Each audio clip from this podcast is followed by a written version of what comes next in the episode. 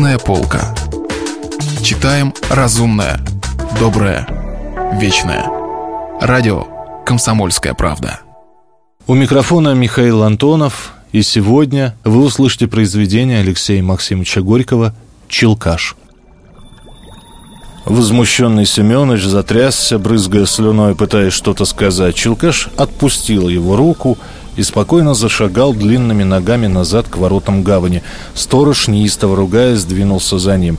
Челкаш повеселел. Он тихо посвистывал сквозь зубы и, засунув руки в карманы штанов, шел медленно, отпуская направо и налево колки, смешки и шутки. Ему платили тем же – «Ишь ты, Гришка, начальство тебя как оберегает!» — крикнул кто-то из толпы грузчиков, уже пообедавших и валявшихся на земле отдыхая. «Я босых, так вот Семенович следит, как бы мне ногу не напороть», — ответил Челкаш. Подошли к воротам. Два солдата ощупали Челкаша, легко вытолкнули его на улицу. Челкаш перешел через дорогу, сел на тумбочку против дверей кабака — из ворот гавани с грохотом выезжала вереница нагруженных телег. Навстречу им неслись порожние телеги с извозчиками, подпрыгивающими на них. Гавань изрыгала воющий гром и едкую пыль. В этой бешеной сутолоке Челкаш чувствовал себя прекрасно. Впереди ему улыбался солидный заработок, требуя немного труда и много ловкости – он был уверен, что ловкости хватит у него, и, щуря глаза, мечтал о том, как загуляет завтра поутру, когда в его кармане явятся кредитные бумажки. Вспомнился товарищ Мишка. Он очень пригодился бы сегодня ночью, если бы не сломал себе ногу. Челкаш про себя обругался, думая, что одному без Мишки, пожалуй, не справиться с делом. Какова-то будет ночь. Он посмотрел на небо и вдоль по улице. В шагах в шести от него у тротуара на мостовой, прислонясь спиной к тумбочке, сидел молодой парень в синей пестрединной рубахе, в таких же штанах, в лаптях и в оборванном рыжем картузе. Около него лежала маленькая котомка и коса без черенка, обернутая в жгут из соломы, аккуратно перекрученной веревкой. Парень был широкоплеч, коренаст, русый с загорелым и обветренным лицом и с большими голубыми глазами, смотревшими на Челкаша доверчиво и добродушно. Челкаш оскалил зубы, высунул язык и, сделав страшную рожу, уставился на него с вытращенными глазами.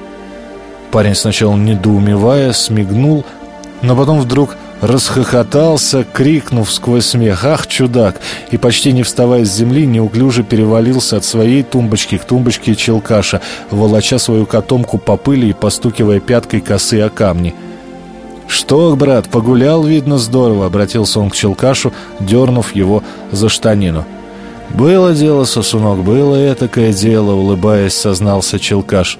Ему сразу понравился этот здоровый, добродушный парень с ребячими светлыми глазами. «С косовицы, что ли?» «Как же! Косили версту, выкосили грош. Плохи дела-то. Народу уйма!» Голодающий этот самый приплелся, цену сбили, хоть не бери. Шесть гривен в Кубани платили. Дела. А раньше-то, говорят, три целковых цена, четыре, пять. Раньше. Раньше-то за одно поглядение на русского человека там трешну платили. Я вот годов десять тому назад этим самым и промышлял.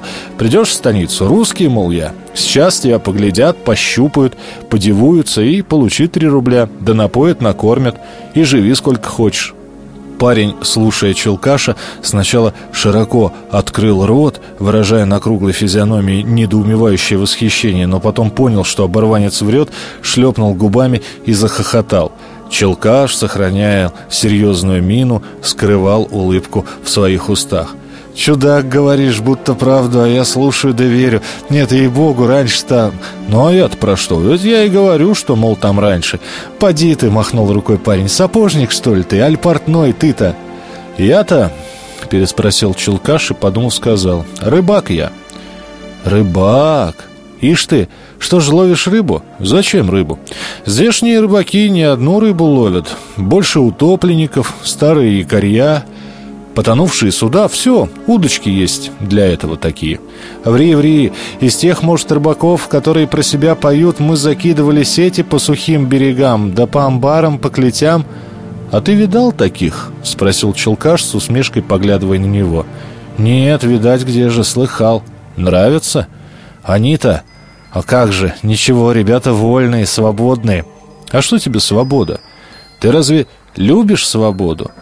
Да ведь и как же ж, сам себе хозяин, пошел куда хошь, делай что хошь, еще бы. Коль сумеешь себя в порядке держать, да на шее у тебя камней нет первого дела, гуляй, знай, как хошь, Бога только помни. Челкаш презрительно сплюнул и отвернулся от парня.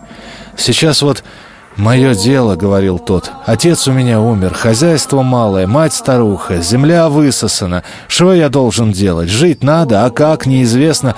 Пойду я в зятья в хороший дом. Ладно, кабы выделили дочь-то, но нет ведь тесть дьявол не выделит. Ну и буду я ломать на него долго, года.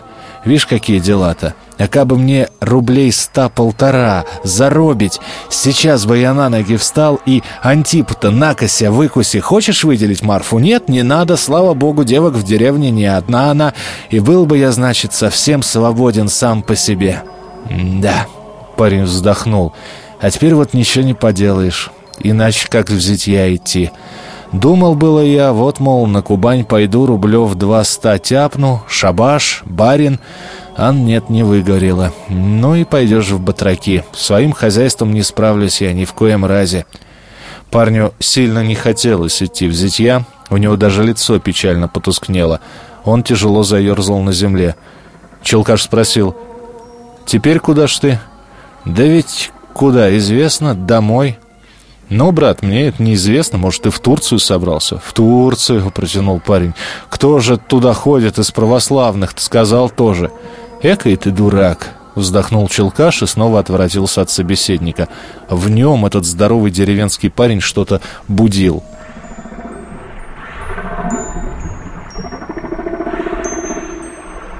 В студии был Михаил Антонов. Это был Алексей Максимович Горький и рассказ «Челкаш». Продолжение следует. Если вы пропустили главу любимого произведения или хотите послушать книгу целиком – Добро пожаловать к нам на сайт kp.ru слэш радио раздел «Книжная полка». Книжная полка. Читаем разумное, доброе, вечное.